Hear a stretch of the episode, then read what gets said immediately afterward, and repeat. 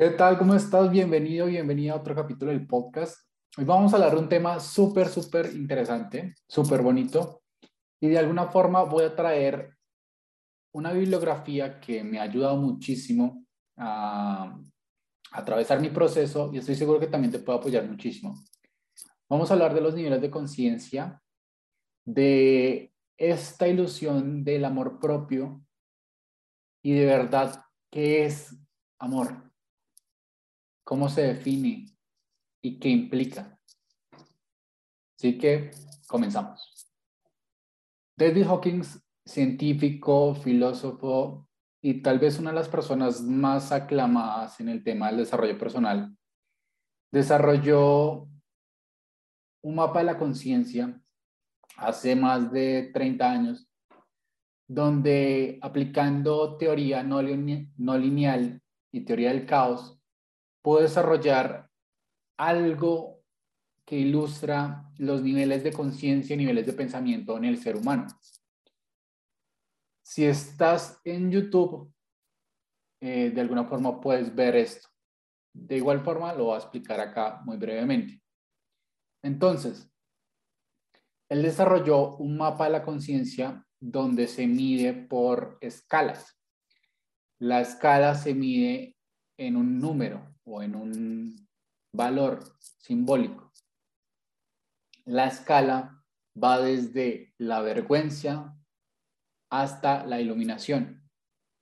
Voy a nombrar muy brevemente cada escala, cada punto. Entonces, en el primer punto o en el punto más bajo se encuentra la vergüenza en 20 puntos, remordimiento en 30, apatía en 50, sufrimiento en 75, miedo en 100, deseo 125, enojo 150, orgullo 175, valor 200, neutralidad 250, voluntad 310, aceptación 350, razonamiento 400, amor 500, alegría 540, paz 600, iluminación 700 o más. Desde el punto de neutralidad hasta abajo, que sería vergüenza, sería un ser contraído. Y desde voluntad a iluminación sería expandido.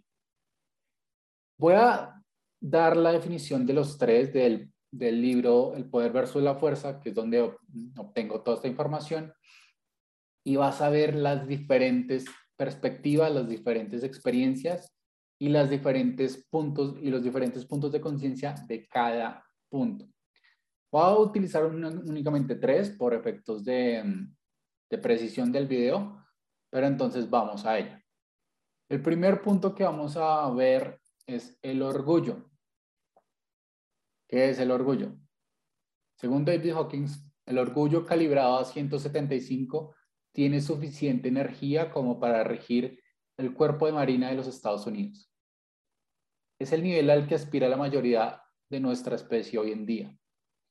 En contraste con los campos de energía más bajos, las personas se sienten positivas al alcanzar este nivel de conciencia. Este aumento de autoestima es un bálsamo para todo el dolor experimentado en los niveles más bajos de conciencia. El orgullo luce bien y lo sabe y así se pavonea en la procesión de la vida. El orgullo está muy lejos de la vergüenza, la culpa y el temor para salir. Por ejemplo, del desespero por huir de un barrio marginado para llegar a ser un soldado de la Marina, lo cual es un gran salto. El orgullo generalmente tiene buena reputación y la sociedad lo estimula, aunque, como vemos en el cuadro de los niveles de conciencia, es lo suficientemente negativo como para, como para permanecer por debajo del nivel crítico de 200. Por eso es que el orgullo se siente bien solamente en contraste con los niveles más bajos. El problema, tal como lo vemos, es que el orgullo antecede la caída. El orgullo es defensivo y vulnerable porque depende de condiciones externas. lo cual a su vez puede revertirnos repentinamente a niveles más bajos. El ego inflado es vulnerable al ataque. El orgullo permanece débil porque puede ser derribado de su pedestal y llevado de regreso a la vergüenza, el cual es el combustible que enciende el miedo a la pérdida y al orgullo. El orgullo es disgregador y origina el fraccionalismo. Las consecuencias son muy costosas. El hombre habitualmente muere por orgullo. Los ejércitos todavía se aniquilan unos a otros por este aspecto llamado nacionalismo.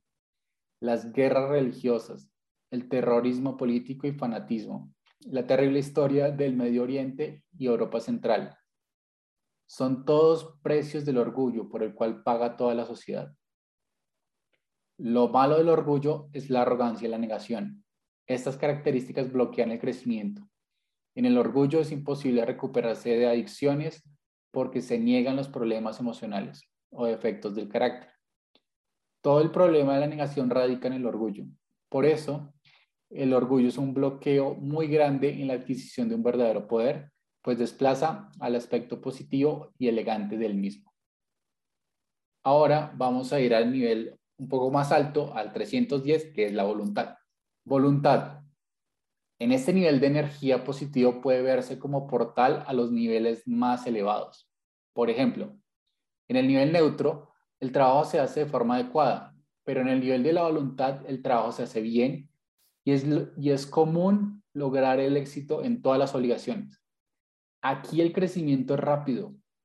Estas son personas seleccionadas para los ascensos.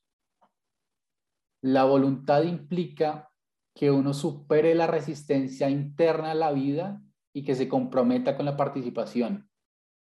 Bajo el nivel de calibración de, de 200, las personas tienden a ser de mente cerrada, pero a nivel de 310 ocurre una gran apertura. En este nivel, las personas son genuinamente amistosas y el éxito social y económico parece seguirlos automáticamente. Los voluntarios no se dejan atormentar por el desempleo. Ellos trabajan en cualquier labor cuando tienen que hacerlo. O, crean una carrera o, o se independizan. No se sienten rebajados por realizar trabajos de servicio o por tener que empezar desde abajo. Son útiles a los demás y contribuyen al bienestar de la sociedad. También están dispuestos a encarar los asuntos internos y no tienen grandes bloqueos de aprendizaje.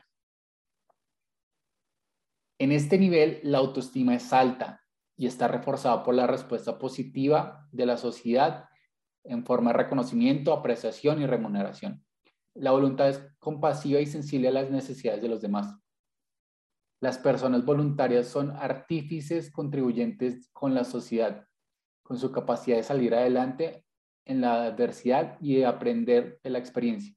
Tienen autocorregirse. Al abandonar el orgullo, están dispuestos a mirar sus defectos y aprender de los demás. En el nivel de la voluntad, las personas se vuelven excelentes estudiantes. Son fácilmente entrenados y representan una fuente considerable de poder para la sociedad. Y por último, vamos a definir el amor. El amor que oscila en nivel 500. Amor, en este nivel el amor no se refiere como lo representan los medios de comunicación. A lo que el mundo se refiere por lo general como amor es una condición emocional intensa que combina la atracción física, la posesión, el control, la adicción, el erotismo y la novedad. Usualmente es frágil y fluctúa, creciendo y decayendo según las condiciones variadas. Cuando se frustra esta emoción, a menudo revela una ira y dependencia subyacente que la habitan enmascarado. Que el amor pueda volverse odio es una percepción común, pero en este caso, en realidad hablamos de un sentimentalismo adictivo en lugar de amor. Probablemente nunca hubo amor real en dicha relación, ya que el odio surge del orgullo, no del amor. En el nivel 500, esto está caracterizado por el desarrollo de un amor que es incondicional, inmutable y permanente.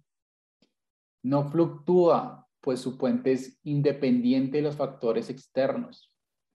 Amar es un estado del ser, es relacionarse con el mundo con compasión, cariño y comprensión. El amor no es intelectual y no procede de la mente, sino que el amor emana del corazón. Tiene la capacidad de animar a los demás y de lograr grandes faenas, ya que su motivación es pura.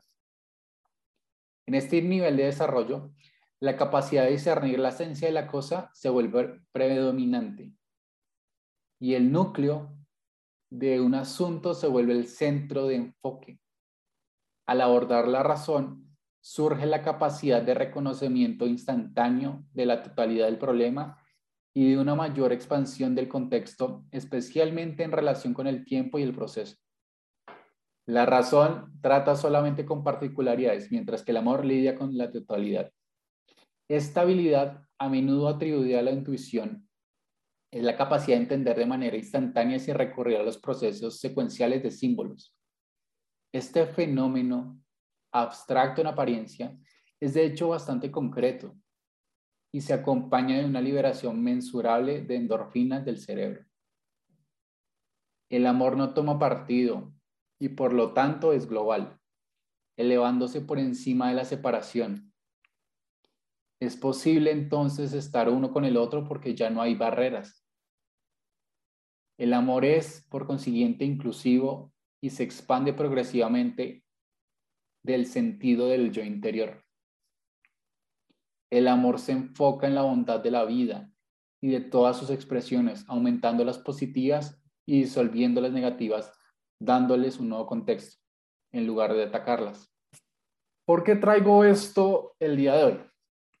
Estas definiciones que nos da David Hawkins nos habla de un amor que es expansivo, que es una conexión con la vida, cuando hablamos de amor propio, cuando se habla de amor propio hoy en día, se hablará muchas veces de orgullo y pocas veces de voluntad, pero amor no es. Amor tiene que superar el yo. Amor tiene que superar el ego. Amor no puede crear una distancia entre la vida y yo, sino los une. Al hablar de amor propio, de propiedad, es algo que te pertenece a ti, y el amor es una expresión con la vida, es una expansión con todo. Y con esto solo te quiero invitar a que de verdad reflexiones. Está muy bien que trabajes en ti, está muy bien que veas tu sombra y la trabajes, pero el amor requiere soltar el yo, requiere superar las barreras que estás poniendo, requiere soltar los juicios y disolver de lo que debería y no debería ser, como el mundo debería o no debería ser. Es un estado de unión con todo. Es una compasión por la vida misma. No está enfocado solo a una persona. No está enfocado únicamente a dos, tres personas que rodeen tu vida. Está enfocado con todo. Habrá personas que tú no puedas entender, pero las puedes amar. Hay personas que seguramente no te dan lo que tú quieres, pero también puede haber amor ahí, puede haber compasión y comprensión. Y con esto solo te invito a que cuestiones tus definiciones y construyas una nueva, donde abarque todo, donde abarque una totalidad y donde abarque un estado del ser que se conecte con la vida misma y que la viva de forma apasionada y de forma amorosa.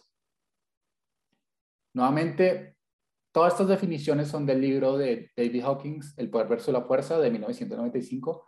Te lo recomiendo muchísimo. Igualmente, si quieres leer o conocer más de estos títulos, te voy a dejar acá un link con audiolibros excelentes que yo recomiendo para que tú te tomes en cualquier momento del día para escucharlos. Espero que esto te sirva muchísimo y nos vemos en el próximo video. Cuídate mucho.